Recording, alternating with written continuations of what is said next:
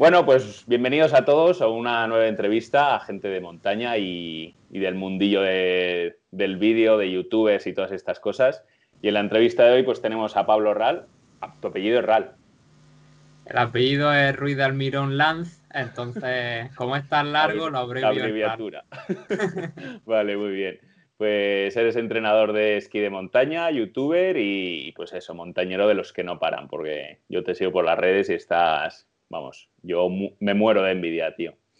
Y en la entrevista de hoy, pues nada, vamos a hablar un poco de, pues eso, de esquí de montaña, de entrenamientos, de YouTube y pues las cositas que vayan saliendo. Esperemos que sea una charla amena, divertida, porque Pablo no me cae muy bien. Lo he invitado por, por obligación. es broma, es broma. Así que vamos a empezar con la charla. Bueno, lo primero, pues bienvenido, Pablo. Muchísimas gracias, por, participar. por invitarme aquí y encantado de, estar por aquí y de poder compartir un ratillo contigo. Muy bien. Eh, bueno, pues lo primero, si quieres eso, hablar un poco de ti, de cómo has empezado en el mundillo, tanto de YouTube, del esquí, de todas estas cosas, porque en el directo que tuvimos el otro día, si no recuerdo mal, dijiste que, que empezaste con tres años, ¿no? El tema del esquí. Cuéntanos un poquillo sobre ti. Pues efectivamente, desde los tres años mis padres me pusieron unos esquís ya de plástico y empecé a probar lo que era deslizarse por la nieve. Y pues desde ese momento, todas las temporadas de invierno subía unos 5 o 10 días a esquiar, sin ser mi deporte principal, pero claro, sumando todos los años un poquito. Y sobre todo cogiendo el deporte pues en una edad en la que aprendes muy rápido. Y mi deporte era el baloncesto. Yo desde los 8 hasta los 16 años he estado federado en baloncesto, compitiendo incluso a alto nivel. Y después de eso eh, conocí el esquí de montaña en un momento en el que ya no me sacaban tanto los partidos y chupaba más banquillo que otra cosa. Y pasé de eso pues al esquí de montaña de competición, a empezar a subirme en algún podio en Campeonato de Andalucía y fue cuando dije, doy el salto y, me paso a esto.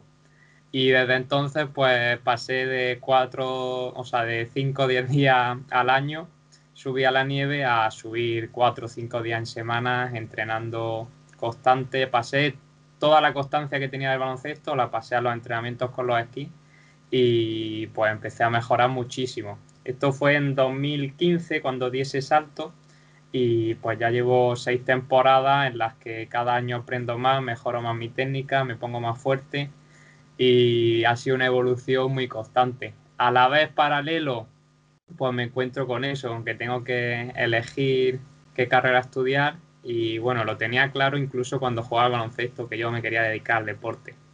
Entonces eh, hice ciencia del deporte, me metí en la carrera y en el tercer año de carrera me fui a, Austria, a Deramo allí, eligiendo el destino lógicamente pues por estar en la nieve, en los Alpes y, gozarlo, ¿no? Y estando allí me ocurrió que no podía pues hacer algo que me estaba gustando mucho y que ya llevaba haciendo un par de años, que era iniciar a gente en el esquí de montaña, eh, ayudar a amigos a que mejoraran técnicamente en este deporte y un poco llevarles pues toda esa progresión, ¿no? Que por alguna forma yo había pasado ya por ella, entonces sabía cómo facilitarle el trabajo. Y se me ocurrió el grabarlo en vídeo y, y, empezar a subirlo a YouTube. Pues al principio era cómo hacer las transiciones, de cómo quitar pieles, cómo poner los esquí en mochila, algún vídeo enseñando simplemente de lo que es el esquí de montaña, el deporte como tal. Grabé incluso alguna carrera que hice allí muy chula y la narraba con vídeo. Y bueno, pues ya que me puse, empecé a investigar de cómo crecer en YouTube, cómo posicionar los vídeos, cómo crear una comunidad, ¿no? Y, y pues me lo tomé, pues eso, como, como algo serio, algo que hacía constante y, y que estuve haciendo durante todo ese año. Al llegar aquí de vuelta en el último año de carrera, que fue el año pasado, eh, tenía algo menos de tiempo y bueno, seguí subiendo vídeos porque estaba muy contento, cada vez crecía más el canal y, y es algo que además yo soy mi mayor fan, ¿no? A mí me encanta meterme de vez en cuando en mi, en mi canal y ver mis vídeos de nuevo, revivir esos días. Entonces, pues algo que sigo haciendo. Y ya este año que, que he terminado la carrera, no tengo más tiempo, pero bueno, eh, estoy consiguiendo sacar tiempo para, para ir editando casi un vídeo a la semana. A veces no llego, pero, pero intento estar ahí. Y todo esto, que lo comentaba el otro día también en el directo que tuvimos, eh, lo que me da fuerza para seguir haciéndolo, porque yo voy con mil cosas para adelante ahora mismo, es el, gran propósito de, crear en España una cultura de esquí de montaña del nivel de los países alpinos. Entonces, ahí estamos. Bueno, yo creo que después de todo lo que me has contado se acabó la entrevista ya. todo, lo que te iba a preguntar ya lo has dicho. no es broma. Eh, porque tú eres muy joven, ¿no? ¿Cuántos años tienes, tío? Tengo 22. 22. Es que tienes el mundo por delante aún, tío. Yo tengo 30 ya. Ya me tengo que empezar a retirar del mundo de YouTube. He llegado tarde. y, joder, pues yo también, yo también jugaba baloncesto, tío. Yo no llegué nunca a jugar de manera de alto rendimiento, digamos, pero tampoco era malo, ¿sabes? Mido 1,90 casi y era, era, me cogían en los partidos porque era alto. pero, pero mola que coincidamos en eso, tío. Eh, te quería preguntar un poco sobre el tema de, de, la competición y la aventura. O sea, porque el otro día también, pues eso, hablando un poco en el directo, la gente hablaba de, cómo veían el esquí de montaña más de cara pues, al alpinismo, a la gente pues, que se mete en la aventura, en lo desconocido, todo este tema. Pero luego sí que hay un sector que es mucho más competitivo. Yo, por ejemplo, no he competido nunca. No es algo que a mí me, ni me disgusta ni me agrada. Simplemente, pues, pues es otra cosa aparte, ¿no? Pero tú, en cambio, pues sí, pues con lo que dices, alto rendimiento y todas estas cosas. Y ¿Cómo ves tú esa diferencia? O sea, si, tienes también gusanillo por el tema de la aventura, por el alpinismo, por no solo el esquí de montaña, cuéntame un poco sobre esto. Efectivamente, a mí me gustan las dos partes y de hecho creo que se complementan muy muy bien y no deberíamos, o como hay gente, de rechazar y repugnar una de ellas porque le guste la otra sino que conviven genial y de hecho el origen de ambas parte del mismo punto. Eh, el tema de la competición hace unos años era simplemente pues esa forma de desplazarse por la montaña más rápido, ¿no? Eh, y por eso surgieron los, equipos más ligeros y, esa búsqueda de, de, la velocidad en la montaña. Entonces, a mí el estar en, los dos mundillos el querer ser pues campeón de España de, esquí de montaña y a la vez querer hacer descensos por sitios muy técnicos, hacer pico, hacer montaña, hacer travesías, lo que me da es que me pongo muy fuerte entrenando, tengo la motivación además de las competiciones para ponerme tan fuerte y luego cuando voy a hacer una actividad de, de montaña, aventura, pues puedo hacer rutas que son una auténtica pasada y, aguantando un ritmo pues, que de otra forma seguramente tendrían que ser rutas de varios días incluso. Hicimos una actividad en diciembre que es un sitio muy remoto de Sierra Nevada y que para llegar allí normalmente se hace una noche, ¿no? Pues lo hicimos en una mañana, subimos, fuimos, hicimos un bajadón, nos volvimos y todo el día sin parar, sin descansar, haciendo las transiciones al ritmo de competición, que es otro de los grandes de las grandes cosas que, me ha dado, ¿no? El no perder tiempo en, cosas que gente que no tiene tan automatizar pues perdería mucho tiempo. Hicimos más de 20 cambios de poner pieles, de crampones, de no sé qué, y no perdimos apenas tiempo. Entonces, se complementan muy bien y te, te hacen mejorar la una, la una de la otra. Yo eso, eso que has dicho coincido totalmente. En el tema tanto de no separarlas, porque al final la base es la misma, como dices, luego pues te puede gustar más el tema competición o no. Pero sobre todo en lo que has dicho de, estar muy fuerte para pues, tener un método de entrenamiento y todo esto, para luego lo disfrutas mucho más porque te vas a hacer una ruta dura y vas disfrutándola porque no, no vas tan cansado. Vamos, o sea, a mí una de las cosas que más me gusta es ir a una ruta y ver al colega que está reventado y tú que estás súper fresco eso te sube mucho la moral. Y yo me acuerdo cuando hace años teníamos, pues ahí en el ejército, un, un pelotón que todos estábamos muy fuertes. Entonces, es lo que dices, actividades de dos jornadas, pues cogíamos muy poco peso y las hacíamos en un día y pues transiciones, o sea, se metía mucha presión a las transiciones en plan entre nosotros mismos, a ver quién lo hace más rápido, a ver el primero, tal, y entonces eso sí que te da un, dinamismo y una, vamos, lo que dices, poder hacer cosas que se hacen dos, tres días, pues podértelas comer en uno, eso se gana a base de, entrenamiento y de, sobre todo, de salir mucho a la montaña. Eso es muy importante. Eh, hablando de esto, experiencia más peligrosa o dura que hayas tenido, tanto de sufrimiento como de, de decir, uff, no me tenía que haber metido por ahí, algo de este estilo.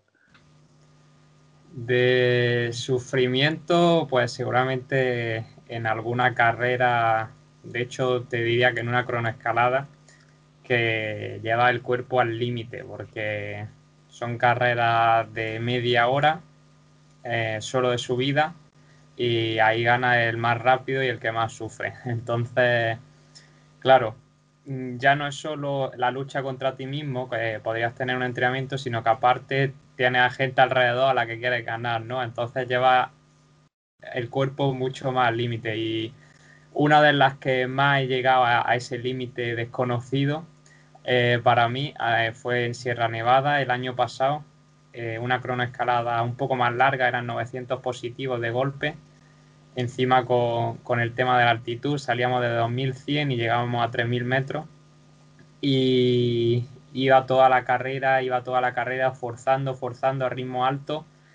Iba en quinta posición de categoría sub-23, quedaba media carrera todavía, conseguí pillar al que iba cuarto, me puse en cuarta posición y iba viendo al tercero delante, pero no, no recortaba, prácticamente recortaba un metro al minuto, ¿no? Y me sacaba, me sacaba un poco. Entonces, eh, el año anterior había tenido muchos cuartos puestos y de nuevo estaba en esa cuarta posición y a mí mismo me iba repitiendo como Pablo otra vez no, Pablo otra vez no.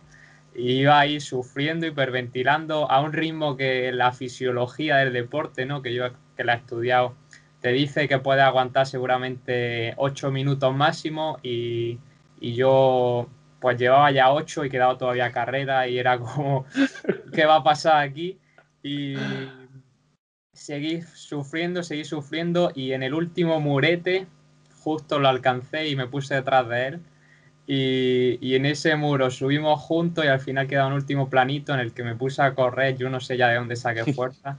Y llegué a meta pues vacío, vacío, vacío. De hecho, cada vez que hago esa subida entrenando, eh, me, acuerdo de ese día y, se me acelera un poco el pulso del ritmo tan loco que llevé.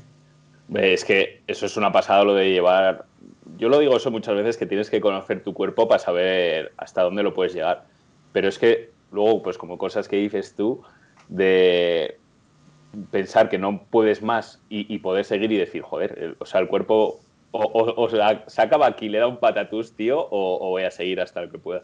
Y luego otra cosa, lo de ir, tener, yo el síndrome este de, de la liebre, ¿sabes? Es, de tener un tío delante y decir, guau, lo tengo que coger, lo tengo que coger. A mí me pasa todo lo contrario. O sea, yo veo a un tío y digo, guau, lo voy a coger y, se aleja, tío. me pasa todo lo contrario, macho. Pero bueno, eso es porque me tengo que poner más fuerte. Te quería preguntar un poco, has dicho que estabas de que hacías mientras estudiabas, jugabas básquet en plan competición. Yo siempre he tenido curiosidad de cómo se lleva el tema de estudios, sobre todo a esas edades tan jóvenes, cómo se complementa el estudio con el con alto rendimiento y todo esto. Muy buena pregunta, porque además ahora como entrenador tengo a, todos los chavales en esa situación y, y, hombre, yo con el baloncesto dedicaba dos, tres horas, cuatro días en semana, que es tiempo, pero tampoco tanto, ¿no? A los chavales a los que subimos a esquiar incluso entre semanas, que los fines de semana es todo el día en la nieve, pues se tienen que organizar incluso mejor que, lo hacía yo, ¿no?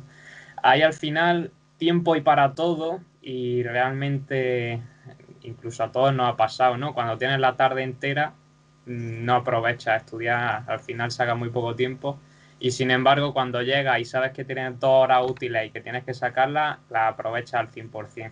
Entonces, es básicamente un tema de, de organización y también complementarlo con, motivación, ¿no? Porque pues siempre es más fácil decir hoy mejor no entreno y, tengo más tiempo para estudiar, aunque realmente no lo utiliza entero, pero la cabeza nos no intenta engañar, ¿no?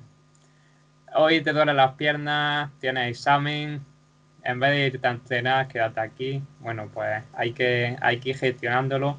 Y lo que sí es que te enseña mucho y, le viene muy bien a, todos los chavales jóvenes a, eso, al ser capaz de gestionar su tiempo, eh, luego para más adelante, pues eres mucho más productivo. Yo ah, coincido también con eso y sobre todo tío, algo, yo creo que eh, nos deberían de enseñar desde pequeños dos cosas, tío. Una es la educación financiera, porque en este país no, existe esa educación financiera, y otro es la gestión del tiempo. O sea, yo creo que debería de haber una asignatura, aunque sea una hora a la semana, porque encima cada persona tiene una gestión totalmente diferente de, cómo organizarse su tiempo. Y claro, yo me acuerdo, era súper mal estudiante, igual, igual me he pasado en el cuarto cuatro o cinco horas estudiando, estudiando, para el que esté escuchando esto en podcast, entre comillas, porque realmente no estudiaba. Y, claro, era una pérdida de tiempo total. Cosa que igual si me dicen, tienes 20 minutos para aprenderte esta página, pues igual lo aprovechas y dices, mira, después de los 20 minutos te vas a ir media hora a echarte unas canastas, ¿sabes? Entonces, ese tipo de, sacrificio y recompensa, joder, yo, tanto en los padres como en el colegio, yo creo que se debería de enseñar porque sobre todo si estás a niveles ya de alto rendimiento, es muy fácil el descuidar el, tema de los estudios. O sea, igual hasta, digamos, bachiller sí que tienes esa presión de los padres, pero luego llega un punto que yo tengo amigos que juegan a baloncesto, ACB, estas cosas. Muchos han estudiado porque les ponen facilidades, pero otros es en plan, si yo ya tengo esta vida fácil que gano mis 4.000 euros al mes, lo que sea, pero claro, luego eso se te acaba y te has quedado con, una mano delante y otra atrás y no, se te ha educado en el sentido de gestionar tu tiempo y gestionar todo lo que tienes que aprender. Y hablando de, también has, tocado el tema de la motivación. En la motivación, dos cosas, ¿de dónde la sacas para levantarte todos los entrenamientos que haces? Y luego en la otra, cuando estás en ese punto álgido de sufrimiento extremo, ¿de dónde, de dónde sale esa, esa fuerza para poder continuar, tío? Te contesto a la segunda porque es más rápida la contestación y es simplemente o últimamente lo que más me ayuda es sacar rabia. Y, y pues eso, en, ese caso. No me esperaba para nada esa respuesta. ¿eh? en ese caso que te contaba antes, pues era la rabia esa de, no volver a quedar cuarto, de, de, haber vivido ya esa situación, de saber lo que era quedarse a las puestas del podium tantas veces y decir, no puede ser, tienes que entrar adelante y pues eso, apretar los dientes y, tirar para adelante. digamos eh, que es una rabia bien dirigida, ¿no? O sea, y una rabia hacia ti, digamos, o sea, contra ti mismo. Efectivamente, sí. Bueno, en ocasiones también puede ser a, lo que digan los demás, ¿no? A, mí me han llegado a decir en ocasiones en que no valgo para esto, que, que con mi volumen de oxígeno no podía optar a, puestos de adelante.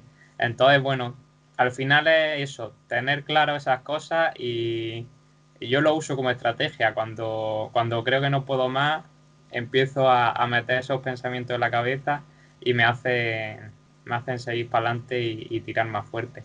Entonces es importante focalizarlos bien y saber cuándo usarlos, porque si no puede ser incluso autodestructiva, pero pero a mí me, ha funcionado bien y, en esos momentos en los que ya poco más tienes que hacer, es la cabeza la que, la que te da ese plus. ¿Y dónde encuentro la motivación? Eh, antes esta pregunta igual no te la sabía contestar tan con alguna razón, ¿no? Porque ni yo muy bien lo sabía quizás, pero últimamente que me estoy metiendo más en temas de mentalidad y de, autoconocimiento, pues sé decirte que es porque tengo un propósito claro y, es lo que me da fuerza pues todas las mañanas a saltar de la cama, a no parar de hacer cosas. Llevo mucho tiempo sin sentarme a ver la tele y perder el tiempo o, hacer tareas que no me aporten, incluso cuando, pues voy a hacer la compra cuando estoy cocinando, estoy escuchando podcast o formándome. Eh, entonces estoy en ese ciclo de productividad eh, en el que es difícil y no veo que, vaya a salir ya porque, ya te digo, estoy muy, muy enfocado en, ese gran propósito que te he dicho de, crear una cultura en, España de esquí de montaña como la de otros países alpinos y en, ayudar a, miles de personas a conseguir su, su sueño en la montaña. Entonces, para competir eh, es algo que a mí me aporta mucho para luego compartir con, los demás, el conocer cómo son las carreras, todos estos trucos que te estoy contando, todos los aprendizajes que me llevo, eh, el saber lo que es entrenar sin motivación. Eh, entonces es un camino que sé que tengo que vivir y que me aporta mucho, pero todo para, ese gran propósito de ayudar a otras personas, ¿no? O sea, no va algo, no es para mí, sino, sino para el resto muy guay, muy guay. Me ha gustado mucho la respuesta. Por encima, yo coincido también con eso, tío, porque yo hace, hace tiempo, bueno, prácticamente meses, eh, me salía igual en YouTube un vídeo de estos de motivación, el discurso de Matthew McConaughey o el discurso de Denzel Washington, cosas de este rollo. Y yo era súper reacio, tío. En plan, o sea, ¿qué me van a contar a mí de la vida o libros de autoayuda de Tony Robbins y todas estas cosas? Y, y me cogí un libro que lo encontré encima en el trastero, que se llama, seguro que lo has leído o lo has visto, los siete hábitos de la gente altamente productiva, me parece que se llama, me lo estoy leyendo y encima me lo estoy leyendo que me levanto todos los días a las 6 de la mañana porque, claro, al tener un hijo y tener que hacer vídeos, tener que grabar, pues me quedo sin tiempo y al final pues paso prácticamente durmiendo 5 horas, me levanto y tengo 45 minutos, una hora de lectura. Y claro, es una lectura de, de entenderlo, escribir y tal y, y, hace mucho hincapié todo el mundo en lo de la meta. O sea, el tener una meta y el, por ejemplo, me quiero levantar a las 6 de la mañana todos los días. ¿Para qué? O sea, ¿para, qué te quieres levantar? si, si, lo vas a hacer por hacer, ¿por qué quiero hacer vídeos para YouTube? Por hacer, no vas, no vas a tener motivación nunca. Y entonces mm, coincido totalmente con, esa, con ese tema de, de la motivación y, y, el cultivarte no solo físicamente, sino mentalmente yo, ya te digo, era muy reacio y ahora cada vez más me gusta muchísimo más todo este tema. Vale, ¿quieres decir algo más sobre esto? Voy a empezar un poco con las preguntas que han hecho en Instagram. Pues me está pasando lo mismo con, ese tema, lo estoy descubriendo este último año, todo el tema mentalidad y ese para qué eh, es algo que todos deberíamos de buscar definir para incluso cualquier cosa que hagamos, ¿no? Eh, le, da, le da todo más sentido y la motivación muchas veces tiene altibajo. Entonces, el, tener ese propósito y ese para qué claro mm, te hace seguir cuando, cuando la motivación no, no, es tan alta. y, del tema este que has comentado de los hábitos, eh, no he leído el libro, pero he escuchado el audiolibro y el resumen de él. Y para 2021 me puse el objetivo de, pues eso, de tener unos, unos hábitos por la mañana más, más sano y que me hagan ser más productivo que simplemente despertarme, coger el móvil y, empezar a ver qué pasa por las redes. Entonces, lo que he incorporado en mi mañana ahora mismo y de momento lo estoy cumpliendo es que me levanto, tengo una libreta al lado de la cama, escribo unos cuantos agradecimientos. A veces son más profundos, a veces son cosas muy básicas, pero empieza ya el día con, otra actitud. Después de eso visualizo un poco pues mi objetivo, lo que quiero hacer, incluso si tengo que hacer algo en ese día, pues visualizo ya cómo lo consigo y luego me repito estas afirmaciones positivas de, mis propósitos y, nada, ya me levanto de la cama y, empiezo con mi día. Joder, qué guay. Que el tema de los eh, agradecimientos, porque, o sea, ¿Qué, tipo de agradecimientos? si se puede saber, ¿eh? si no, si son profundos eh, y personales. Son, a ver, yo algo que he escuchado siempre que, grandes empresarios y, personas de éxito hacen, el tema de los agradecimientos, y yo tampoco le veía del todo, eh, ¿no? Me parecía muy, muy zen, muy yogi, pero dije, mira, vamos a, vamos a probarlo y si lo hacen todos, a lo mejor es por algo. Y mm. simplemente además te levantas cansado, ¿no? Igual tampoco tienes la mente para pensar muy profundo. Hay días que me salen agradecimientos, pues como gracias por estar vivo, hay días que agradezco a mis padres por lo que me ayudan, hay días que lo uso incluso como terapia, ¿no? A alguien que me está buscando fastidiar o que me, me ha escrito un comentario malo, pues le doy las gracias también y, digo que me está haciendo crecer. Entonces es como simplemente te hace empezar, el día positivo y, como agradecido con, algo. Y, la verdad es que yo no le daba mucho poder, pero me estoy dando cuenta que, que ayuda muchísimo.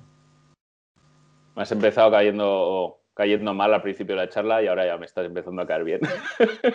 Te doy gracias por ello. De hecho, esta mañana he escrito gracias a David por, por hacerme una entrevista y, y poder mostrar un lado mío más, más emocional. Y mira, está pasando. Qué guay, qué guay. Joder, me alegro un montón, tío, de que hayas escrito sobre mí, tío. Qué guay que bueno, que nos estamos desvariando, tío. O sea, hemos venido a hablar de esquí de montaña, estamos hablando de, crecimiento personal. pero me gustan, estos temas me gustan mucho, ¿eh? Pero eh, ya haremos otra entrevista hablando más, más, en profundo sobre esto. Yo, de hecho, quiero empezar una serie de YouTube de este tema, así en plan gracioso y tal, pero bueno. Voy a empezar un poco con las preguntas que han hecho por aquí por Instagram. Las voy a ir metiendo un poco salteadas a lo largo de la entrevista, ¿vale? Te comento, Adri.trasher eh, ha preguntado, ¿qué esquí all mountain recomiendas que sirva para poner fijaciones de touring? Yo aquí no puedo ayudar nada porque soy súper malo con las cosas técnicas, tío. A ver, yo un esquí de alpino para montarlo con una fijación de, esquí de montaña es algo que no suelo recomendar por, por el peso, porque se queda en tierra un poco de nadie. Eh, de todas formas, entiendo que hay casos en los que quieres tener un único esquí y, y hacer esquí de pista y solo quieres para alguna salida. Entonces es la alternativa que, que busca algunas personas. Esquí como tal no te sabría decir que All Mountain iría mejor. Te diría que valorara el llevar un esquí de montaña y, usarlo también para pistas, simplemente. No, no hacer eso que se quede entre medias. Y es que esta pregunta a mí me la hacen mucho y, al final siempre termino diciéndole, mira, cuéntame tu talla, tu peso, tu altura, tu porque si no es un poco un atrevimiento, ¿no? Decir es, es lo que dices, no hay, no hay un esquí para, todo el mundo, o sea, no hay el esquí genérico, digamos, cada persona es un mundo. Yo, por ejemplo, esto sí que había tenido un jefe que, llevaba un esquí de alpino, pero que era de niño. O sea, era un esquí que, medía súper poco, claro, pesaba muy poco y para hacer esquí de montaña pues le iba muy bien. Pero yo, por ejemplo, sí que lo tengo de travesía y pues cuando voy a hacer pista, pues, pues que yo no suelo hacer cuando vienen amigos o tal, cogemos el forfait y hago con los de esquí de travesía.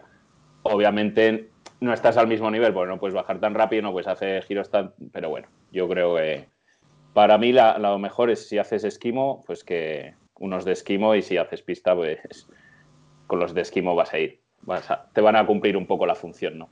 Esa es mi, recomendación. vale. Eh, Chechu, fotografía de acción Chechu, ahí siempre apoyando.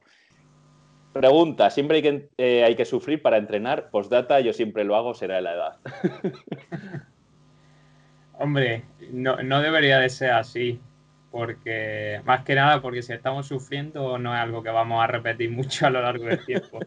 Eh, si es cierto que, hombre, yo que estoy compitiendo y que tienes que hacer series de alta intensidad, al final tienes que darle a tu cuerpo estímulos que le hagan mejorar, ¿no? Y para eso, pues hay veces que sí, sí toca sufrir un poquito, pero se disfruta incluso de ese sufrimiento en ocasiones, porque sabes eso, que estás que estás mejorando, que estás yendo a ritmos muy altos y, que va hacia donde tú quieres. Pero no, no, no se debería sufrir en todos los entrenamientos. Tiene que haber de todo. Tiene que haber entrenamientos en los que el ritmo sea fácil para, mejorar unas capacidades, entrenamientos más intensos. Eh, es un fallo que, que se ha tenido durante mucho tiempo, que es el entrenar siempre al ritmo tonto, ¿no? Que se llama esto de que sale a correr y, y vas cogiendo ritmo y, y vas siempre, eh, se llama de la zona 3 de, frecuencia cardíaca, ¿no?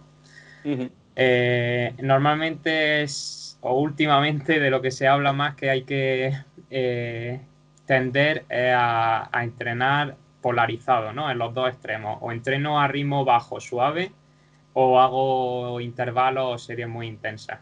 Y, el ir jugando con esas dos y no entrenar siempre a ese ritmo intermedio, digamos. Yo, es curioso eso, porque el, el tema de los entrenamientos eh, es muy difícil crearte una propia tabla, sobre todo si no sabes. Y encima es que, claro, te metes en internet y, y, buscas y es que tienes, cada maestrillo tiene su librillo y unos te van a decir que es mejor siempre correr a constante, otros que tal. Y entonces yo creo eso, el tema de cogerte un personal trainer, eh, pagarle X y que te haga una tabla, un mínimo de específica para ti, yo creo que eso es muy importante. ¿eh? Y luego en cuanto dice lo que dice Chechu, yo, mira, para sufrir, o sea, a mí me gusta siempre ir con gente, porque así sobre todo gente que esté un poco por encima de tu nivel, porque te vas a exigir siempre más. Entonces, yo lo que siempre nos decimos entre nosotros es que nos gusta sufrir. O sea, de hecho, hacer esquí de montaña, levantarte a veces a las 5 de la mañana, que no ha salido el sol, hace un frío del carajo, te vas a subir un pico y, y está amaneciendo, que te has tirado de tres horas subiendo en travesía, con hielo, con frío, con viento. Y dices, hombre, eso es sufrir, eso no, no es, no es, disfrutar. Otra cosa es que tú disfrutes ese sufrimiento y te guste la experiencia, pero realmente es, es, te lo puedes evitar, ¿sabes? Puedes quedarte en casa tranquilamente con tu familia y no pasa nada. vale, voy a hacer otra pregunta más de Gorka Leguina. Nos pregunta, este estuvo en el directo, un saludo Gorka. Sí. Eh, ¿Cuánto odias a los que en el directo le estuvieron metiendo caña a los foqueros pisteros? Hubo ahí un poco de tensión. pues es lo que he comentado antes, ¿no? Últimamente estoy en ese mood de, de quitarle mucha importancia y no tomármelo nada personal. Entonces, no, no le di más importancia. Yo sé que hay, hay gente que opina así y, y, y, no fue ningún descubrimiento no Tampoco veía que iba a ser positivo el intentar convencerles de, de algo distinto.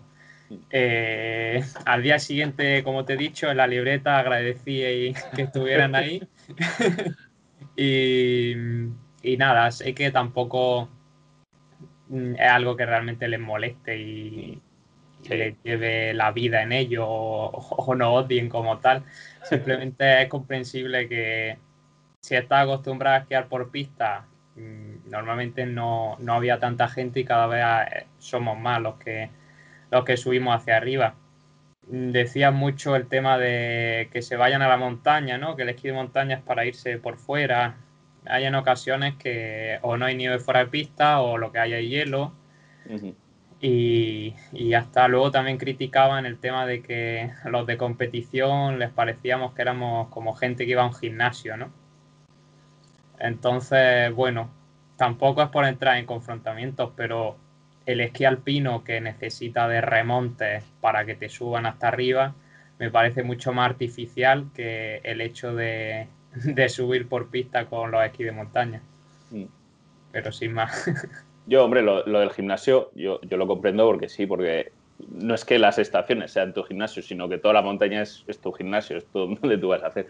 Y con esto yo alguna vez he tenido alguna discusión, sobre todo con los Instagrams de algunas cuentas de, de, estaciones, que antes de que empiece la temporada, pues igual te ha caído la nevada y sales a hacer travesía y colgaban en las redes, ya están los de esquí de montaña pisando las pistas recién pisadas por nuestras máquinas. Digo, pero es que la pista que hay ahí, o sea, es que forma parte de la montaña, me refiero. O sea, ¿qué quieres que haga? Si, si está la pista ahí que, y no puedo ir por otro lado, digamos, como dices, o igual hay riesgo de, de luz 3, 4 y, y, mira, pues me voy a pista, que yo no, no te tengo por qué pagar porque tú pases por ahí, me explico. Entonces, no sé, siempre hay un poco de contro controversia en eso, pero también lo que dices es que no, tampoco hubo una tensión, como he dicho, era de broma, pero yo entiendo también las dos partes, pero soy más, apoyo más al esquí de montaña.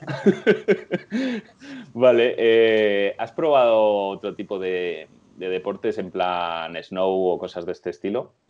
Sí, quitarte en, trineo por ahí. en snowboard hice cinco días con el instituto cuando tenía 13, 14 años y lo cogí bastante rápido, la verdad, de venir del esquí alpino lo, lo, pillé rápido. Y luego en Austria me apunté a una semana de, deporte de invierno, ¿no? Con la universidad, que era, era una asignatura en las que veíamos pues metodología de enseñanza de, de, los deportes de invierno. Y yo me apunté pensando que tú ibas allí y elegías pues o esquí o no o lo que el deporte que tú tuvieras, ¿no? Y claro, con el tema del alemán y tal, pues no me enteré de todo, todo lo claro que era. Y llegué allí y me dijeron, bueno, que mañana te toca snowboard. Y yo, pero, pero si yo he hecho solo cinco días. Y dijeron, eh, no pasa nada. Y me subieron allí a una pista roja con la tabla de snow, me tiraron para abajo y tuve varios días más de snow y, seguí mejorándolo. Luego esquí de fondo también he probado.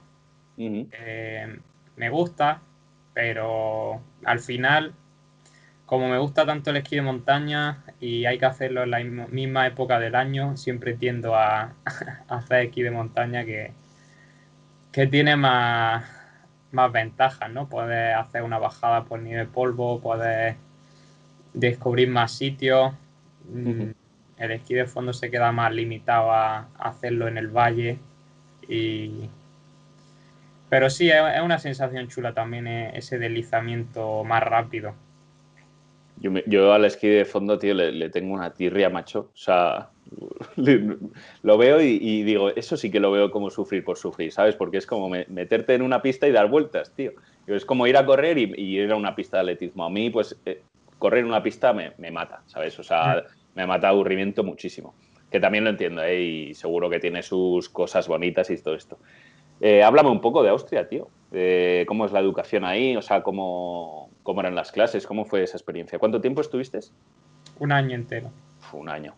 O sea, que hablas alemán fluido ya. Sí, volví con un B1 de alemán. Pero bueno. es un idioma difícil, sobre todo mm. que me, me, fui a la aventura. O sea, no sabía nada de alemán. Yo en el instituto había estudiado francés y, eso, alemán no, tenía ni idea. Me fui un par de meses antes para pues, irlo escuchando y, y haciéndome un poco al oído.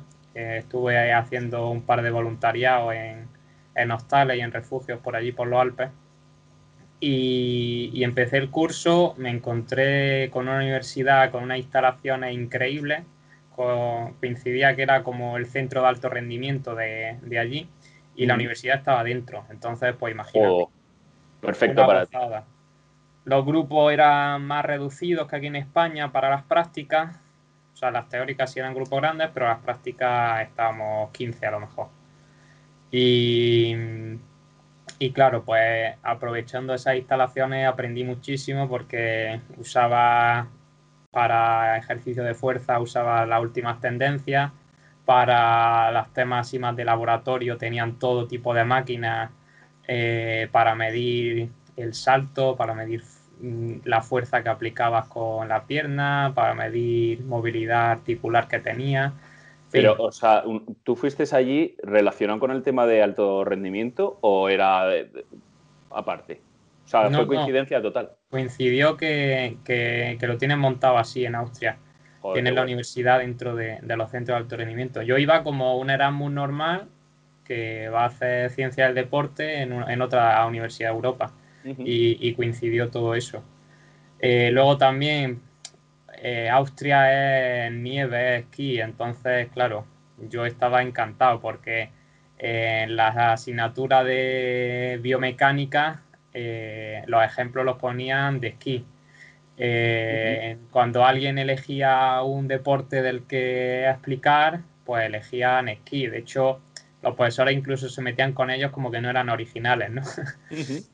Eh, y claro, pues yo flipaba porque de aquí en Granada a tener que pensar yo cómo aplicarlo a mi deporte, a que allí fuera todo aplicado al mundo de la nieve. Y luego pude coger asignaturas de deporte de invierno en las que aprendí muchísimo. Tuve una semana que era en San Anton, eh, una de las estaciones más brutales de allí de Austria. y estábamos en, la Austria Ski Academy, que es donde se forman los, profesores de esquí de allí, y, nos impartían clase los demostradores de los profesores, o sea... Qué bueno, tío. Un nivelazo y Qué guay. Qué guay, qué bueno. Qué envidia, tío, poder haber estado en un sitio así, tío. Sí, sí, además eso, me encontré con que de pronto el mes de enero fue de muchísima nieve me nevaba incluso donde yo vivía, o sea, hubo un día que me podría haber ido a la facultad con los esquís puestos. qué maravilla, tío, qué maravilla. Oye, qué experiencia eso para recordar de por vida, ¿eh? ¿Y, te, has, quedado con muchos amigos de allí, muchos contactos para volver y eso? Sí, le, caías a la gente tan mal como a mí. claro, allí flipaban los austriacos porque decían, pero vamos a ver, este español que esquía como nosotros, que, conoce la montaña. Qué guay. y hice muy buenas amigas con eso, con, gente de allí. Intenté no juntarme demasiado con, españoles o, bueno, con otros Erasmus sí que me juntaba por conocer otras culturas y, y practicar también el inglés, pero intenté eso, los españoles no juntarme mucho con ellos porque es lo que ya tenía aquí en España y juntarme más con gente de allí.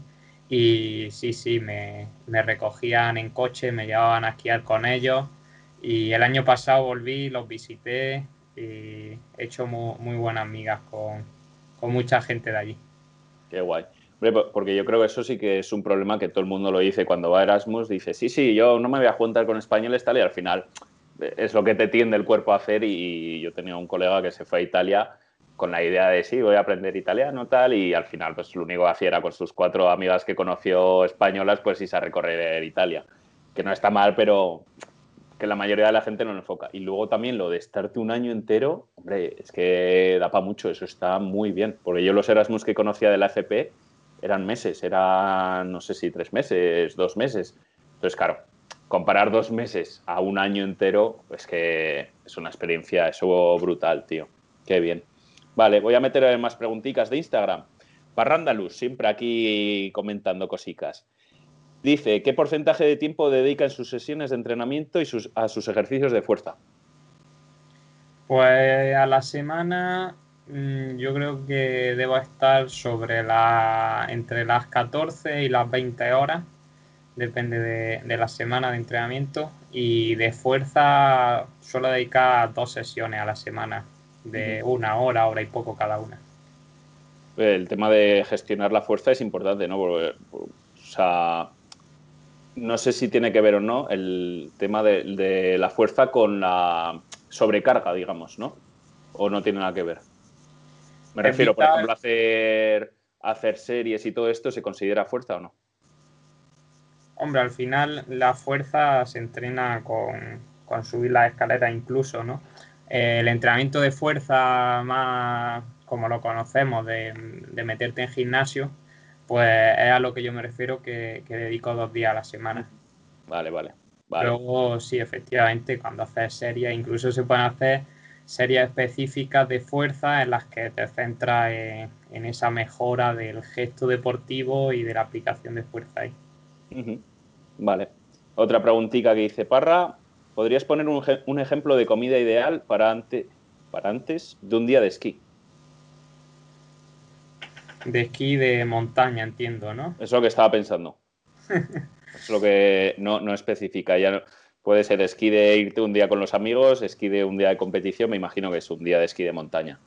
Irte a hacer una travesía un día pues normalmente nos pillaría entonces, bueno, una cena bastante cargada de hidratos de carbono, puede ser pasta, arroz, patata.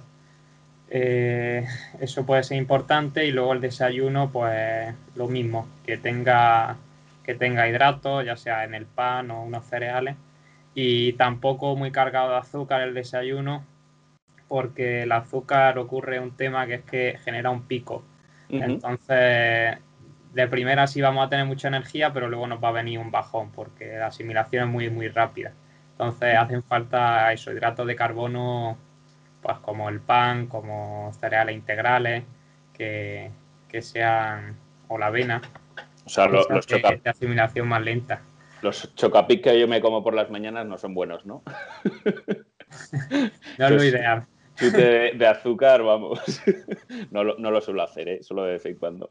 Vale, la última pregunta de Parrita. Pregunta, ¿recomiendas una sesión exclusiva de estiramientos a la semana? Esta, esta me es curiosa porque el tema de los estiramientos muchas veces se olvida. ¿eh?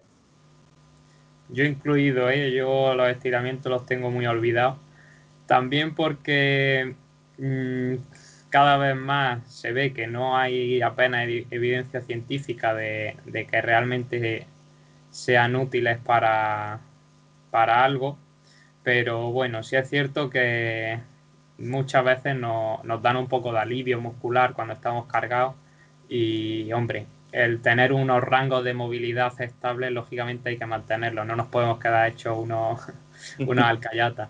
Entonces, sí, eh, en el caso de hacer estiramiento, lo, que se está viendo que es más aconsejable es eso, una sesión aislada, que no sea ni antes ni después de, hacer en un entrenamiento intenso, simplemente, pues en un momento, incluso en el día de descanso, eh, dedicarle un rato a, los estiramientos, a relajarnos y, y, una vez a la semana puede, puede estar bien me has dejado luego con lo que no hay evidencia científica de los estiramientos, tío. Yo pensaba que era, que vamos, que los estiramientos siempre lo han pintado como súper importante y, vamos, ya no voy a volver a estirar, ¿para qué? no, pero yo creo que sí que con lo del tema de la movilidad o el tener pues un rango de movilidad amplio, yo creo que sí que puede llegar a ser importante eso, ¿no? ¿Qué crees tú? Sí, como, experto. Es, lo que yo le veo positivo. Eh, para lo que digo que no hay evidencia es que se ha achacado una mejora del rendimiento, se ha achacado disminuir el riesgo de lesión, eh, mejor recuperación y todo esto no, tiene evidencia. O sea, lo, han probado muchísimas veces y nunca ha dado significativo el que la gente que estira después de entrenar mejora más rápido o, o recupera mejor. No, no, no es así. Y es cierto que no lo han vendido durante mucho tiempo. Vale, bueno, pues como habéis escuchado, no estiréis nunca más. no sirve para nada. no es broma, es broma. que nadie lo saque de contexto, por favor. Vale, otra preguntita de Víctor Aso, compañero aquí mío de Jaca, siempre, siempre apoyando también. Pregunta si ha subido al pico Briones. Pues no, ¿dónde está? No sé, yo digo, sabrá Pablo dónde está, porque yo no lo conozco. pues mira, ya tienes para buscarlo. vale. Y te voy a hacer una pregunta de las mías. En verano, eh, yo por ejemplo soy muy de invierno. O sea, yo el invierno es, mi estación favorita, sin duda. Eh, porque es nieve, frío, el calor lo odio aunque hice el viaje ese a Valencia que casi me muero, no sé si has visto el vídeo, si no lo has visto, vete a verlo.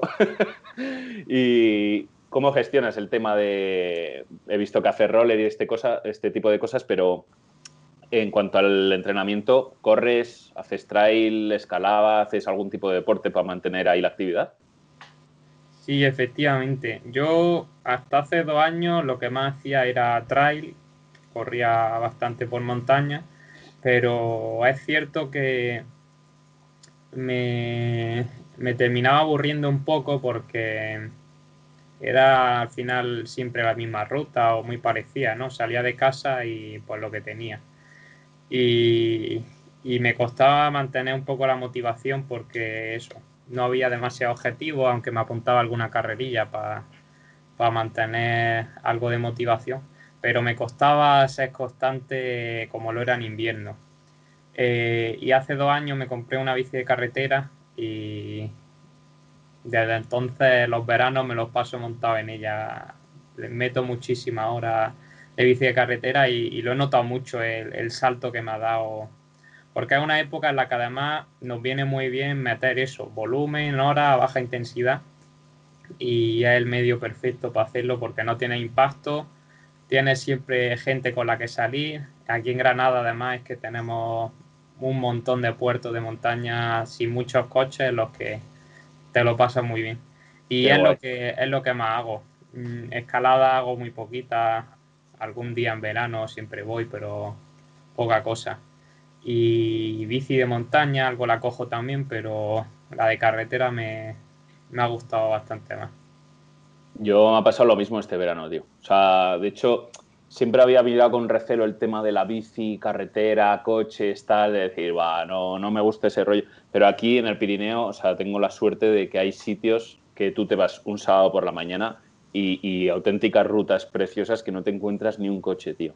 Y eso es, es una pasada. Y la bici de carretera a mí, o sea, me enamoró. O sea, yo se la compré a un colega que, la tenía de cuando tenía el 15 años por 100 euros y pues eso, a las tres semanas me fui a Valencia en bici, ¿sabes? Porque me pareció tan bonito el poder moverte tan rápido con tu, con tu propio medio mm. que me gustó muchísimo. Me, o sea, me gustó muchísimo.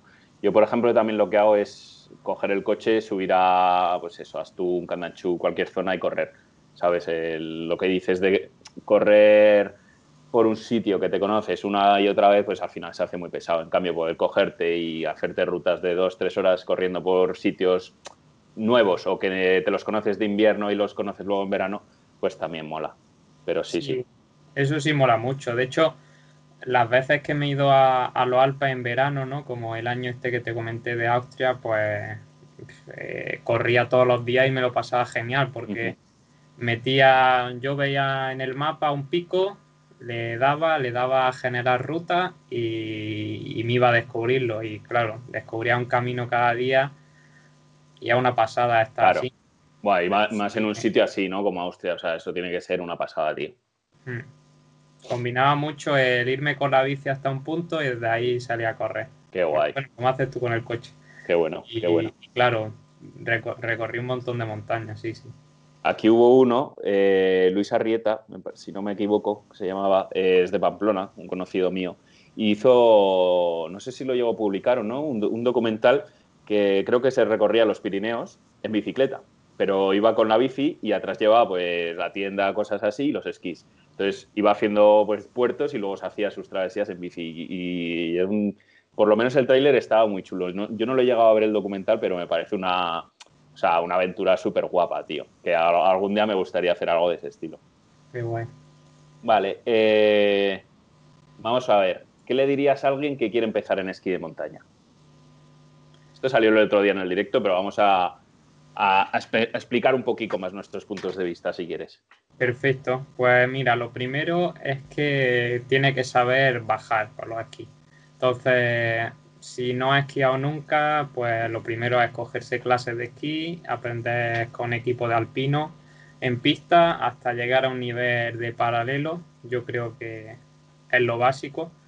Y una vez que tienes eso, lo, comentamos el otro día, es muy importante ese primer día de esquí de montaña, el tener a alguien que, que se tome el tiempo de enseñarte paso a paso toda la iniciación, cómo usar todo el material, y te lleve por un sitio seguro, te enseña las distintas técnicas para que tengas luego ese abanico tú y esos recursos para usarlo en, otras excursiones o en otros días ya con amigos.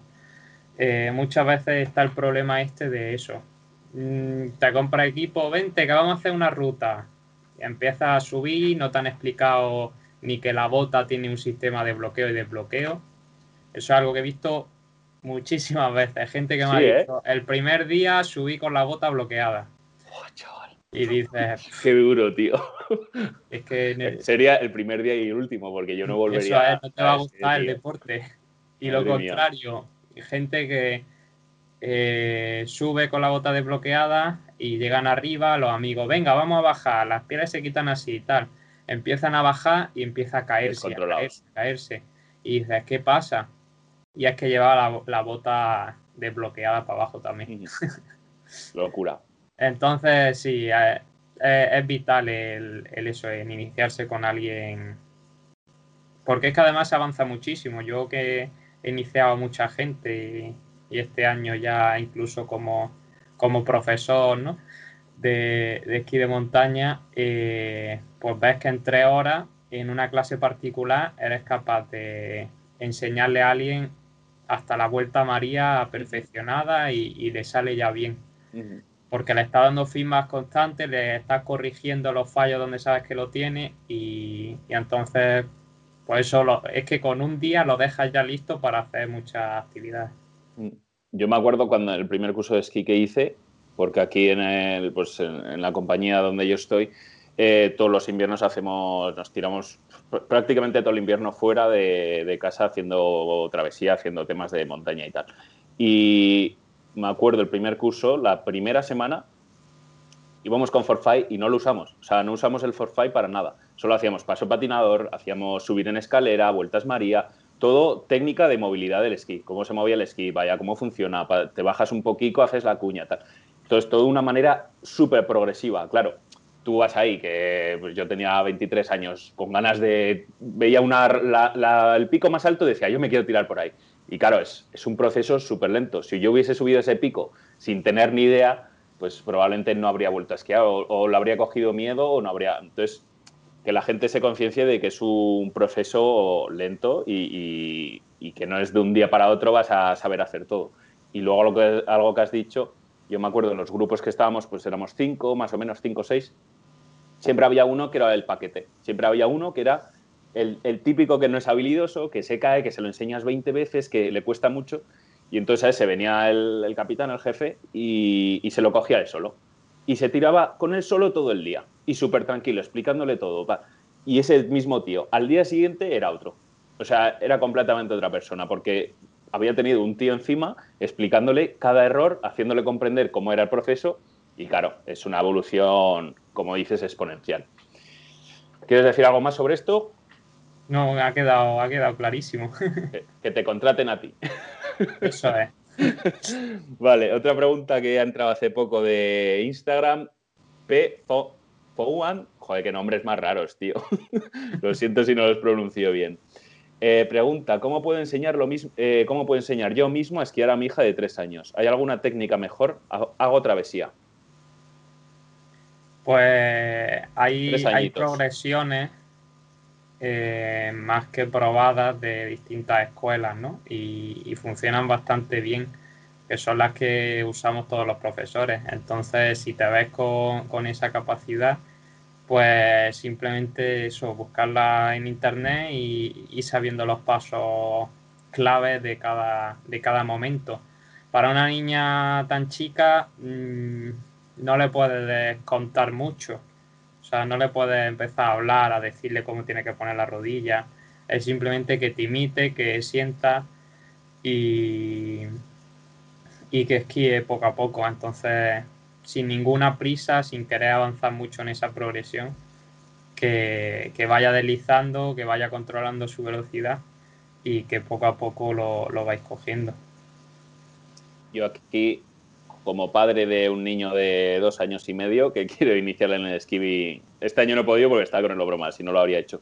Yo creo que es fundamental que disfrute, lo mismo que hemos hablado antes, que, que no lo vea como mi padre, porque antes yo lo he visto mucho, lo he visto mucho, bueno, con mucha gente, de la obsesión de que tienes que aprenderlo y tienes que hacerlo bien, porque encima te lo he explicado, no todo el mundo sirve para ser docente y profesor, o sea, no todo el mundo sabe tener paciencia con la gente. Entonces, el transmitirle ese que si se cae no pasa nada, que si no quiere esquiar no se esquía, que si no le gusta no le gusta, no pasa nada, no tener esa obsesión. Entonces, si, la cría o el crío cogen, gusto por esquiar, ellos mismos van a ser los que van a querer aprender más y van a evolucionar.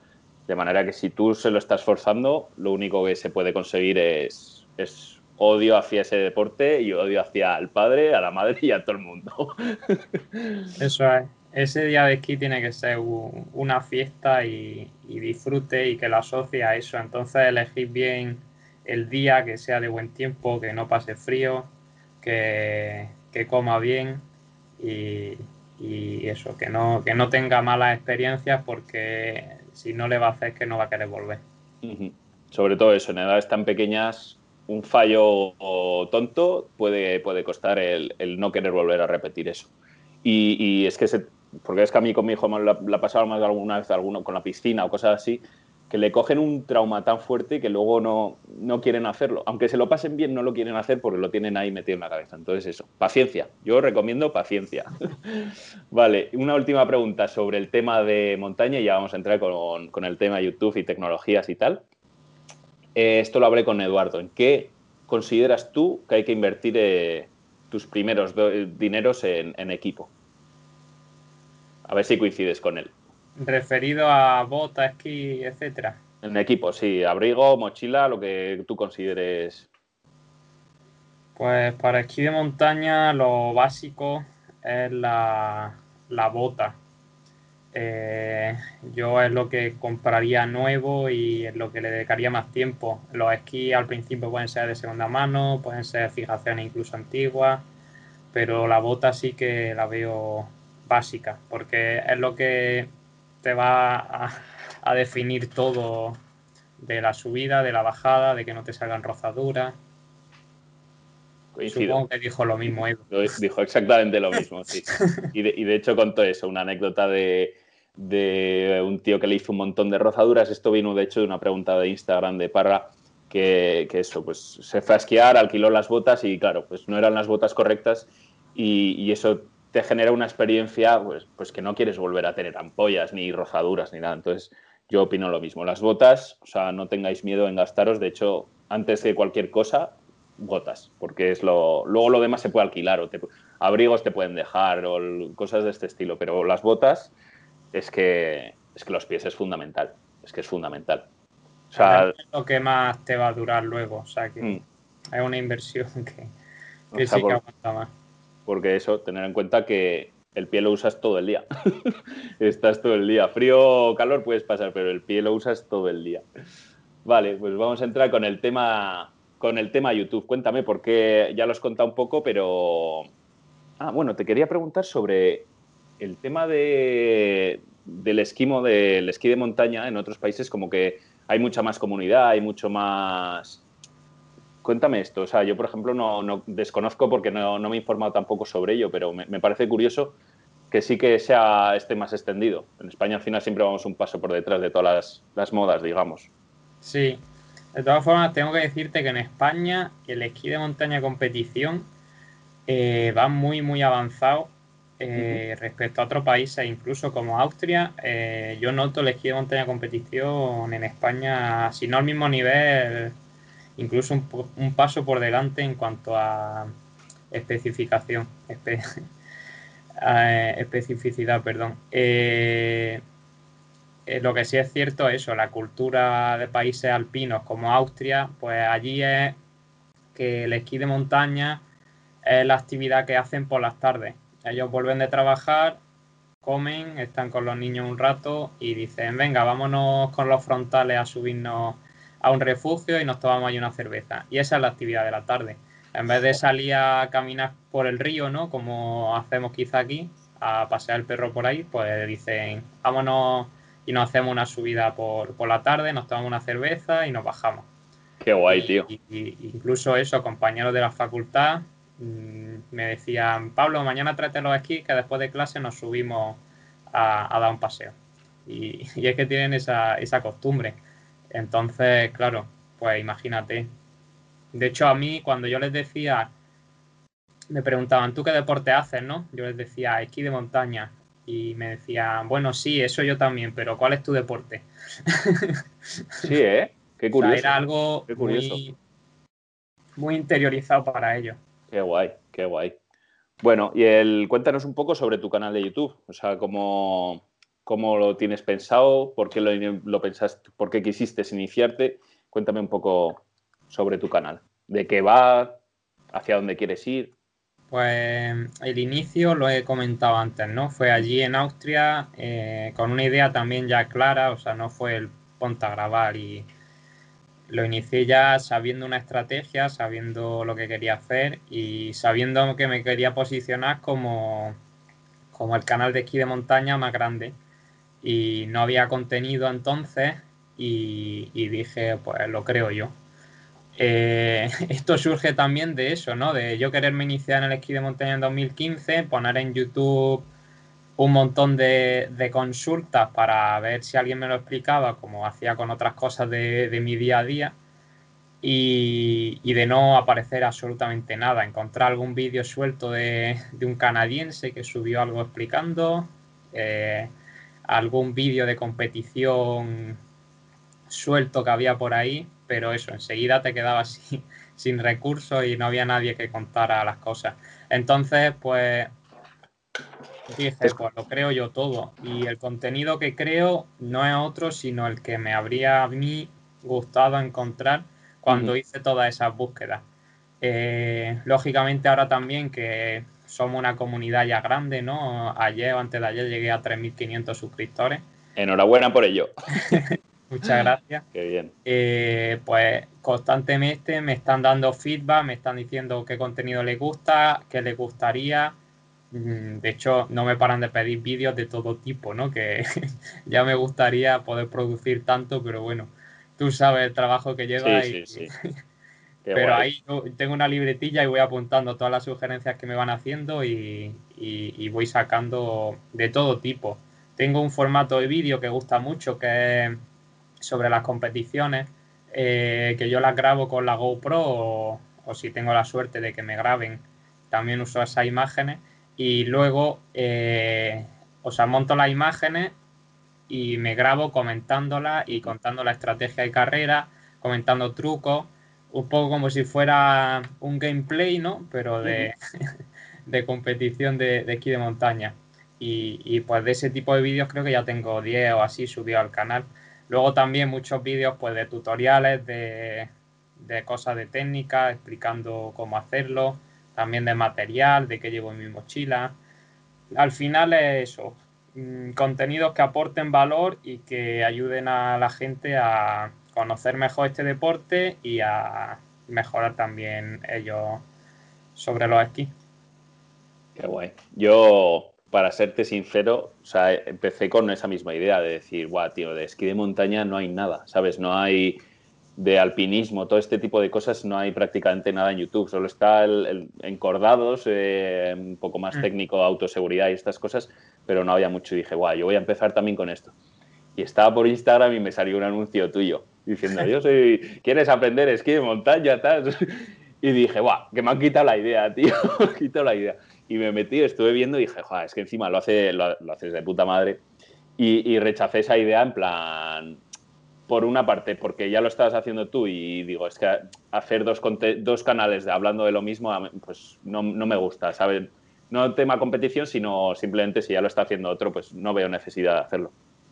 Y yo me lancé a hacer un canal en plan aventura, ¿sabes? O sea, algo malo y bueno que tengo yo es que me gusta hacer de todo. O sea, yo no soy un fanático, yo no llego a casa y me pongo a ver libros de montaña, de esquí de montaña, de alpinismo, de esto, sino que un día me da por, por subirme a hacer picos corriendo, otro me da por quiero aprender a hacer parapente, entonces yo no puedo englobarme, o sea, no puedo meterme tanto en el nicho de esquí de montaña porque lo primero, o sea, tus conocimientos son mil veces más elevados que los míos, porque yo soy un zoquete, o sea, realmente yo, yo sé hacer las cosas, pero no, no me considero un experto en esto, y yo creo que lo estás haciendo muy, muy bien. Y de hecho yo me veo tus vídeos y, me ayudan, ¿sabes? Esto no lo tendría que decir porque eres mi competidor principal. no, es broma, es broma. No, pero me gusta mucho. De hecho, hay uno del que te quería hablar del canuto el canuto del Veleta, eso cuéntame, eso. ¿Qué, qué, por qué, qué grados tiene la, bajada? Pues de media tiene 45. Tiene un tramo de 50 grados, que es justo en el punto más delicado. Pero sí, de media tiene 45. Eh, es una bajada que técnicamente quizá no sea tan, tan, tan extrema, ¿no? Pero sí que el sitio donde está y la exposición que tiene lo hace muy extrema y sobre todo que está en un sitio que todo el mundo que esquía en Sierra Nevada o con frecuencia se ha asomado alguna vez y ha visto allí en esa cara norte esa lengua de nieve que sueñas con bajar porque es así, es que está en un sitio mágico y, y, y es chulísimo. Y y a eso, una parte alta eh, con forma de, canal, eh, pero con, ancho suficiente y que poco a poco va cogiendo más pendiente, va cogiendo más pendiente hasta que llega al final que termina prácticamente en un tajo. Entonces tiene una travesía eh, que es donde tiene los 50 grados con, un, con, un, cruce muy estrecho en el que suele haber roca o hielo. Entonces, encontrarlo continuo, ese cruce y poderlo esquiar con seguridad, no siempre es posible. Eso, digamos que un fallo tonto ahí te puede costar muy caro, ¿no? Es un sitio donde no te puedes caer porque eso es. tanta pendiente, rueda hacia abajo y a eso. Que mm. la, línea de la pendiente termina en un tajo de 30, 40 metros. que, que volar eso, pues. No mola. no hace mucha gracia. Aquí tenemos uno que se llama el tubo de la zapatilla, no sé si conoces, que yo lo considero como, bueno, muchos lo consideran como el de iniciación a este tema de, deportes un poco más de extremos, porque ya te sales un poco de lo... No es, no es un fuera pista, sino ya es meterte en un sitio un poco más complicado. No es para nada difícil, excepto que tiene al principio como una, una inclinación bastante fuerte, que si está helada, o sea, si el corredor en sí está helado, pues claro, te puedes ir hasta abajo y, mm. digo, pues no acaba bien la película. Pero si es un buen sitio, que si las condiciones son buenas, eh, es un sitio de disfrutar mucho. Es muy sencillo y para iniciación está muy guay. Y con esto quiero explicar el tema este de que las condiciones tienen que ser las idóneas. Esto explica un poco tú porque me imagino que no te puedes, o sea, tú lo entiendes de que si el día no es el correcto, meterte en un sitio así es firmar tu sentencia de muerte tal cual. Tal cual el tubo de la zapatilla, ya que lo has dicho, es, muy chulo y, desde enfrente también mola mucho, ¿no? Le pasa un poco como, como, es, como al Canuto del Veleta, que todo el mundo que esquía allí en Candanchú, mm. pues lo ve y dice, guau, cómo molaría bajar por ahí. A mí me lo metieron eh, en una carrera. Fíjate, para que digan luego que, los de las mallitas no, no nos meten por montaña allí en la de Extreme, una carrera muy chula que hacen en Candanchú de esquí de montaña. Eh, nos lo metieron y, fue muy chulo. Además estaba lleno de bañeras, de mm. bajar todo el mundo por ahí y íbamos flechados. Hicieron hasta un segmento de bajada para la carrera. Sí, ¿eh? Y en esa carrera nos han metido canutos chulos como el Tobazo, eh, algunos más que tenéis por allí divertidos. Y el tema de las condiciones se va a entender muy bien con, un ejemplo de, de otro vídeo que tengo en mi canal, que es el de la bajada de la norte del Mulacén que es una bajada que efectivamente las condiciones tienen que, acompañar porque si no es una locura meterse en un sitio así. Y yo en 2018 fui con, la idea de bajarlo porque era primavera eh, y lo estaba bajando gente, ¿no? Es, una bajada que no se puede hacer todos los años ni siquiera. Y, esa, primavera, pues incluso fue la primera chica que consiguió bajarlo, lo, hizo en, abril y, a mí me ofrecieron la oportunidad de, ir con, un experto para que me acompañara en la subida, ¿no? También, porque ya técnicamente la subida es compleja. y, fuimos para allá con los esquíes, una travesía larguísima, eh, tienes que atravesarte toda la sierra y luego hay que volver y entonces pues va y ya que va pues quieres bajarlo, ¿no? Pero ese día, por lo que sea, en primavera sopló un poco más de aire de la cuenta y no, transformó la nieve, estaba dura. Y tomamos la decisión de no bajarlo por, pues por eso mismo, por, por seguridad, porque es un sitio que, aparte de tener mucha confianza en tu nivel de esquí, si las condiciones no acompañan es que te tienes que hacer un giro sobre hielo en 50 grados y pues quizás lo hagas bien, pero quizás pegues un tortazo y rodees hasta abajo. Entonces, pues fíjate, nos dimos la vuelta y, bajamos incluso por la oeste casi sin nieve y, mm. fuimos pues sin, sin poder hacer esa bajada. Y en 2020 volví lo reconocimos subiendo y las condiciones sí que acompañaban y, sí que lo bajamos. No llega a estar bien y pues tampoco lo habría hecho. La importancia de, darte la vuelta. ¿eh? El tener la oportunidad de, volver, que si te metes con condiciones complejas igual no vuelves ya nunca más. Sí, sí, no, eso totalmente, o sea, la, el, ser lo bastante maduro para darte la vuelta y decir hoy no es el día. Y, es que eso es vamos, eh, regla número uno, ¿sabes? Del montañero. O sea, para mí eso es, vamos, impepinable. Vale, eh, ¿Cómo ves el, tema del, YouTube en el futuro? Eh, sobre todo enfocado al nicho de montaña y de, este tipo de cosas.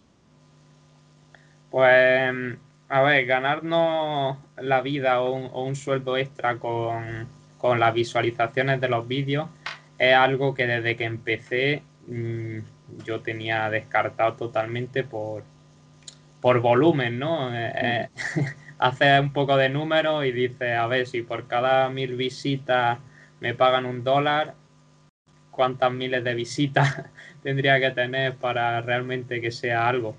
Y por mucho que crezca, o sea, yo te digo, mi objetivo es en, en 2030 tener 100.000 suscriptores, que ya es un, volumen de gente grande, pero... Eh, yo, yo confío en que lo hagas antes, tío. Bueno. Sí, hombre, hombre. Hay que ponerse las metas más cercanas. Lo tengo, lo tengo desglosado eh, por año. Y, eso, al, llegar ahí, pues igual sí que da algo más de ingresos, pero no, no es para nada una fuente principal. Entonces, mm, maneras de, monita, de, de ¿cómo es la palabra? monetizar. de monetizar el canal eh, yo tengo varias y alguna la he intentado ya y todavía no, no ha habido forma, como el simple hecho de que la gente pues pueda comprar su esquí o sus cosas a través de, un enlace mm. nuestro, ¿no? Ya que hablamos del tema y nos llevan una comisión. Eh, yo lo he intentado con algunas tiendas de internet y, de momento me han dicho que, no le, que no le interesa ese tema de la afiliación. Espero que en algún momento podamos llegar a eso porque al final les estamos haciendo un montón de ventas. Y, totalmente, totalmente. Y yo vendo, a mí me consulta gente por Instagram a diario y yo les recomiendo, les cierro el skill, les digo cómprate este y, de todo eso pues no, no convierto nada. Entonces en algún momento confío en que pueda ser así y sea una de, de las posibles fuentes de ingresos. El, simplemente eso, una, una comisión y que la gente de hecho esté encantada, ¿no? De, del que le, le aporta tanto valor y tanto contenido, pues que se lleve algo de, de toda esa Encima, perdona, perdona, continúa. Eh, no, simplemente que mi trabajo eh, coincide con, lo que comparto aquí, ¿no? Entonces, lógicamente, pues hay mucha gente que me conoce a, raíz de YouTube y, me contrata mi, mi servicio. Entonces, a mí, pues para todo eso también me, está aportando mucho. Lo que te decía, que el tema de, sobre todo aquí en este país, de invertir en publicidad y en cosas que en un mes no te van a generar ingresos o números, eh, la gente o sea, lo rechaza muchísimo. De hecho, muchas marcas prefieren darle dinero a gente que tiene más seguidores, pero que no es experta en su ámbito, que, alguien que realmente te, está aportando valor, porque yo creo encima vas a crecer rápido sin duda, ya lo estás haciendo. Y, yo, por ejemplo, lo que dices de, o sea, tú eres como una autoridad, digamos, y tienes ese valor que la gente confía en ti, o sea, confía en lo que, en lo que tú le estás ofreciendo. Y yo que una tienda no vea esa oportunidad hoy en día, sabiendo cómo está funcionando todo el mundo de Internet, de, de que el tema ventas y todo esto está cambiando muchísimo, que no lo aprovechen. Luego, claro, cuando tengas más seguidores dirán, no, ahora sí, claro, dirás tú. O sea, ahora yo te lo propuse, para que tú confías en mí, no has confiado, ahí tendrás tú la decisión de decir, no, ahora ya no quiero contigo. vale, ¿qué cámaras usas, tío?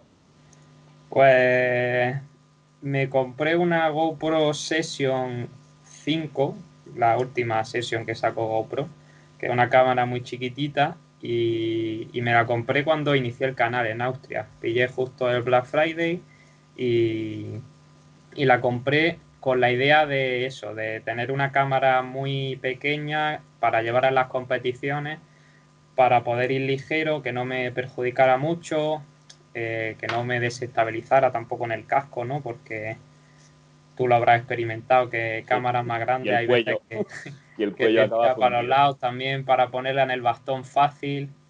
Eh, entonces hice una búsqueda muy en profundidad, vi que era la mejor y efectivamente, de hecho, la que sigo usando ahora. Mm. Eh, luego también compramos una, una Insta 360 y, la estoy usando ahora que aporta planos muy chulos, da mucha, mucho juego. Es cierto que requiere mucho más tiempo porque luego tienes que editar los vídeos primero y luego ya encima meterle la, edición final. Y, y, entonces pues hay que saber usarla en, los momentos clave para que tampoco te suponga horas y horas y horas de postproducción. Y ya está la cámara del móvil para planos normales, los que salgo yo hablando.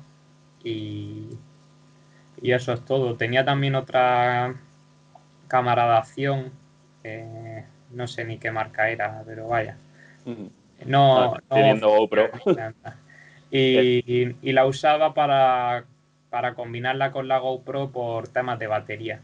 Eh, ah, porque la sesión, el problema que tiene es que no tiene batería eh, intercambiable, entonces la gestión de, la batería no, siempre es fácil. La llevaba pues eso, como segunda cámara para grabar algún plano extra y ahorrarle batería a la otra.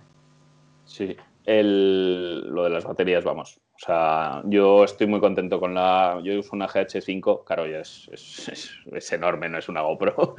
Y, lo bueno es que la batería dura muchísimo. O sea, aunque haga frío y así. En cambio, tengo una Sony que esa, las baterías sí que con el frío se funden rapidísimo.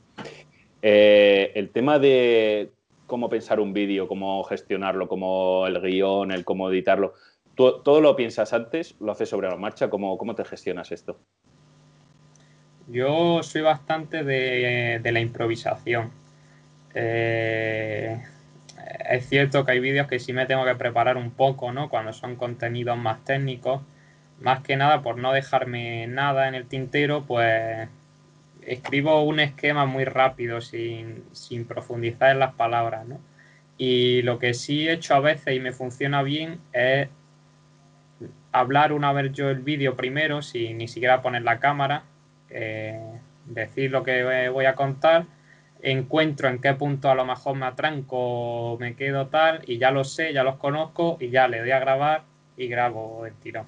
Lo bueno de esto es que luego en edición, si te equivocas un momento, metes un corte y repites, y entonces eso, no, no, no tengo demasiada preparación en los vídeos. Hay algunos que sí, eh, y hay algunos que repito mucho las tomas, por ejemplo, los de narración de, de algunas bajadas así que he hecho, pues me grabo, me escucho, digo qué poco transmite, me vuelvo a grabar y, así voy haciendo. Aún así, de, los primeros vídeos a, los últimos se nota muchísimo el cambio de, de, la entonación, de todo.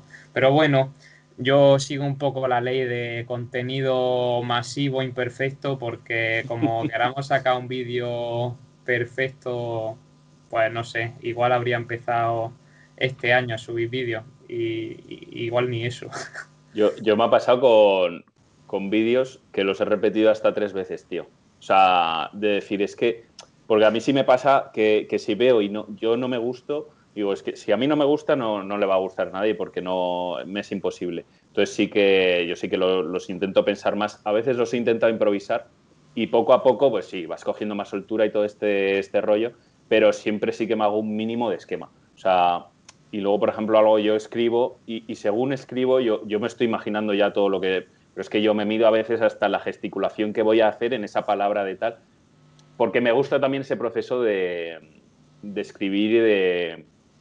A veces vomito muchas cosas sobre el texto que luego las quito, luego tal y noto mucho cuando improviso o tengo que hablar sobre un tema, por ejemplo, el último vídeo que hice, pues contaba cómo me había sacado el hombro y decía, joder, es que esta parte dura tres minutos y, no es tan, tan interesante como para que la gente se quede tres minutos ah, viéndome, ¿sabes? Y dije, mira, lo corto en cinco tomas y, ya está, ¿sabes? Entonces, para mí lo de estructurar un guion y eso me gusta, aunque conlleva tiempo que es el problema que yo creo que todos tenemos, el tiempo, tío. Claro.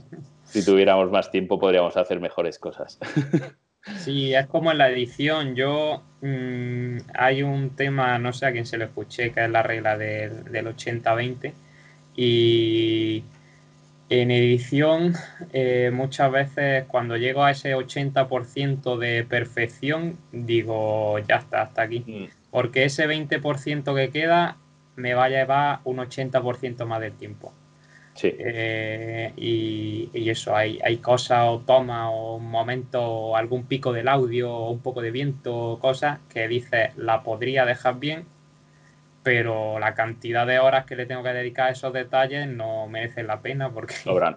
Sí, sí, sobran. Por encima, al final lo importante es el mensaje. O sea, lo que tú quieres explicar es lo importante y YouTube que es, es para ser natural, no es para hacer producciones de películas y, de, hecho es que cuando se hacen cosas así no suelen funcionar bien. Vale, pues vamos a ir cerrando la entrevista porque ya llevamos hora y 25, hora y 20, que yo creo que ya es bastante para la gente. Buen vale. Hombre, está interesante, ha sido muy, muy dinámica. Yo, yo seguiré hablando tres horas más, tío, pero tengo que ir al fisio ahora, así que al fisio. Vale, y siempre cierro con tres, con tres últimas cositas que son sobre todo para, para mí, para mi, mi crecimiento personal. Un consejo que me quieras dar de cualquier cosa, tanto de lo que a ti te apetezca. No me digas que adelgace, que ya lo sé. pues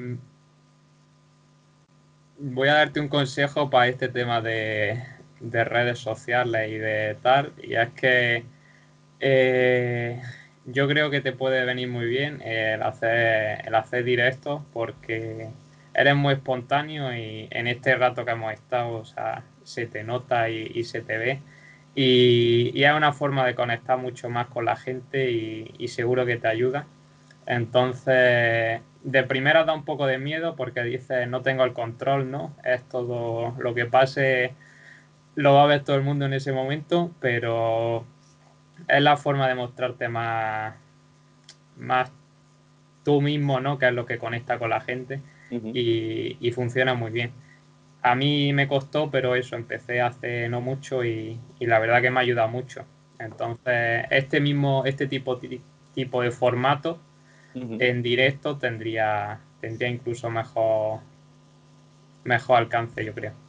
Mm, sí, el otro día lo, pregunté por Instagram y si la gente le, interesaba y sobre todo yo lo quiero, lo quiero enfocar tanto como para explicar lo que la gente le interese como para, porque yo por ejemplo me considero un poco más experto entre comillas del tema de edición y de vídeos y de, cámaras y todo este mundo porque me, gusta. Entonces lo que propuse es me mandáis vuestros vídeos, vuestras fotos y hablamos sobre ellas, os doy mi opinión, qué, sé, qué es lo que hacéis mal, qué es lo que veo yo aburrido, que me gusta y entonces yo creo que sí que me parece un consejo que voy a tomar, vamos, si no es la semana que viene, será la siguiente que empiece con este tema de, entrevistas.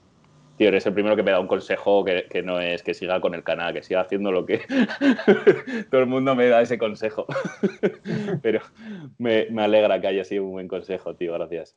Eh, vale, ¿alguien que quieres que entreviste en el futuro? Wow. Pues. Puedes decir a, mi yo del futuro. Esa es buena, pero con esa ya, con esa ya cuento. Sin duda, sí, sí. Eh, no sé, a quién molaría. Hombre, a, mí me gustaría algún, algún deportista de, esquí de montaña de competición. Eh, Luis Alberto lo tengo aquí al lado viviendo, ¿eh? Mira, pues Luis Alberto, molaría, molaría Luis Alberto que hablara de esquí de montaña, que siempre le preguntan de, de trail y, molaría ese tema de Luis Alberto más de, del invierno, también de, su trabajo, de, cómo lo lleva todo eso, de las actividades que le gusta hacer y, de qué le aporta el esquí de montaña. Yo creo que quedaría algo chulo. Así que si lo tienes a tiro, lo tengo, sí, sí, sí. Vamos, su, hijo y el mío van a la misma guardería. vale, perfecto. Sí, este me lo tengo apuntado y me parece una persona muy interesante eh, para entrevistar. Vale, y por último, una pregunta que me quieras hacer a mí. Vale, pues. No me preguntes por qué soy tan feo, tío. No, te voy a preguntar un tema del, que nadie te habría preguntado porque me ha llamado la atención antes que lo has comentado. Del tema de, educación financiera. Eh, ¿Qué pensamiento, qué mentalidad o qué te ha hecho descubrirlo todo? ¿Qué estás haciendo ahora? Porque yo es algo que también he descubierto hace no mucho y que ha sido como, ¿por qué no nos han explicado todo esto antes? Pero el, que quieres que te... que ¿Cómo lo he, lo he, descubierto o cómo... ¿Qué es exactamente la pregunta? Sí, o cómo lo estás aplicando tú ahora Bueno, pues es, un tema muy largo. Es que esto podría dar un... Al final, cuando te metes en YouTube, empiezas a ver vídeos de todo. Pues llegas a un vídeo que dice cómo ser millonario. Entonces, por una parte, yo estaba cansado de los chavales que te, sale la publicidad diciendo te vas a hacer millonario en dos días, eh, sigue esto y decía yo, a ver, la vida no es tan fácil porque no es tan fácil.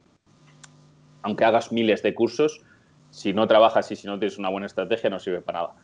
Entonces, yo el tema financiero, eh, básicamente yo quiero ser rico como cualquier persona y de hecho esto es una serie en el canal que voy a hacer de cómo, cómo quiero ser rico, porque para mí ser rico no es ganar millones, sino vivir con 1.200, 1.500 euros al mes, pero poder hacer lo que yo quiera cuando yo quiera, con lo que yo quiera. Eso es para mí ser rico. Entonces, esta serie va a ir dedicada al tema de cómo consigo yo financiación, cómo consigo dinero, cómo saco dinero de un lado y de otro. Eh, ahora mismo, ¿qué estoy haciendo? Ahorrar. Estoy ahorrando e intentando gestionar el dinero en cosas que, realmente sepa que me van a dar un, feedback, o sea, un, retorno de ese dinero. Y es la típica pregunta de ¿en qué invertirías tus primeros mil euros? Vale, yo no los invertiría en nada. primero, me saciaría con toda la información gratis que hay y luego ya, ya vería lo que hacer. Porque primero es yo saber qué, quiero hacer con mi vida, lo que hablamos de una meta. Si no tienes una meta definida, yo tengo metas, eh, tanto familiares como personales, como financieras, como entonces yo sé el dinero que quiero tener en mi cuenta dentro de 10 años. ¿Cómo lo voy a conseguir? Pues de eso va a ir la serie. Quiero, hacer, quiero pensar, por, por, ese tema en YouTube es muy, es muy recurrente, es muy interesante y sobre todo es complicado, porque no es hacerte una página web o hacerte un canal de YouTube. Un canal de YouTube cuando te empieza a generar ingresos, o sea, yo las horas que le he metido y, aún no estoy ganando nada, es muy complicado. Entonces quiero explicar un poco cuál, cuál va a ser todo mi proceso de cómo generar dinero. Pues patrocinadores o miles de cosas. Pero bueno, ya te digo, es que esto da para pa horas. Sí, sí, da para muchísimo. Pero sí, sí, me, me, ha resultado curioso que lo has comentado antes y digo, voy a, voy a preguntarle por ahí. Y efectivamente el hábito ese del ahorro es, lo primero. Yo es el consejo que daría a todo el mundo que primero consiga todo gratis, porque es que hay, es que es, infinito, el tema que hay es infinito. Y otra cosa súper importante, centrarse eh, en lo que quieres hacer en concreto y, de cómo vas a generar ese dinero. Porque a mí me pasa con, me pongo a hacer YouTube y, es que esta mañana mismo he dicho, Buah, me voy a hacer un podcast hablando de, mis cosas. O ayer lo hablaba con mi hermano. Y claro, ya vas a perder tiempo todo lo que inviertes en tu familia, más el tiempo de mi trabajo personal, más el tiempo de YouTube, y ahora quieres abrir un podcast todas las semanas de, mira, con el SEO pasaba lo mismo. Decía, bueno, voy a pensar las etiquetas, voy a pensar cómo hacer el nombre. Y claro, todo ese tiempo que yo invertía en, en el SEO, no lo invertía en hacer vídeos. Entonces dije, voy a dejar de hacer SEO, voy a hacer vídeos que, me gusten y, que yo sea yo y ya está. Y por eso es la clave, ¿eh? De, para traer dinero es mm, hacer lo que te gusta, sin duda. Tal cual. Muy bien. Eh, muchas gracias por, por este ratillo. Espero que haya quedado algo chulo. He dado toda la chapa con mi última pregunta. ¿eh? pues nada, por mi parte esto ha sido todo, Pablo. Te agradezco de todo corazón que hayas estado aquí. Yo creo que hemos aprendido muchas cosas de, ambos. Volveremos a tener entrevistas, si puede ser en persona, que por cierto, yo siempre invito a toda la gente que me cae bien a que venga a mi casa aquí siempre que lo necesite.